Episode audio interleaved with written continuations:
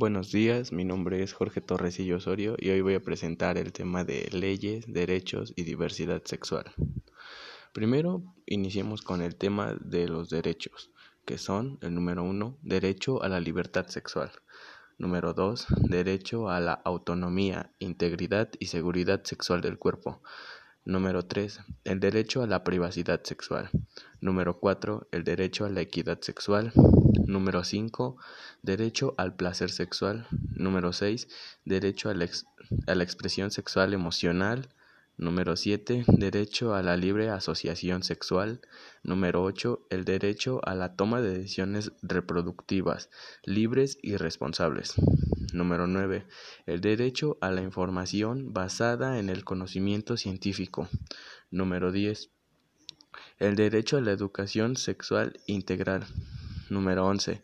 El derecho a la atención de la salud sexual.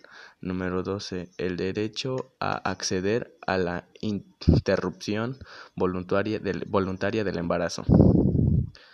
Bueno, esos fueron todos los derechos. Ahora pasemos con las leyes, que son la Ley General de la Población, artículo 3, que se refiere a los programas de planificación familiar a través de los servicios educativos y de salud.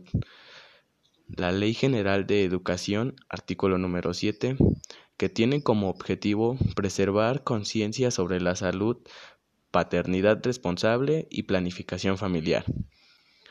La Ley General de la Salud, artículos 68 y 69, que establecen los servicios de planificación familiar, promoción familiar y educación sexual con base a los contenidos que establezca el Consejo Nacional de la Población. Artículo 71. La Secretaría de Salud deberá asociar la elaboración de los programas educativos en materia de planificación familiar y educación sexual para el sistema educativo nacional. Y la última, que es la Ley para la Protección de los Niños, Niñas y Adolescentes, que establece lineamientos para la prevención de infecciones de transmisión sexual y embarazos en adolescentes. Y por último, ¿qué es la diversidad sexual? Pues es un término que se usa para referirse de manera inclusiva a toda la diversidad de sexos, orientaciones sexuales e identidad de género, sin necesidad de especificar cada una de las identidades, comportamientos y características que conforman esta pluralidad. Por ejemplo, puede que las personas experimenten una orientación sexual intermedia entre heterosexual y bisexual, que se les conoce como heteroflexible, u otra entre homosexual y bisexual, que se les conoce como homoflexibles, o que ésta varíe a lo largo del tiempo o que se incluya atracción independientemente del sexo o género, que son conocidos como pansexuales. Pero, ¿cuál es la diferencia entre género y sexo?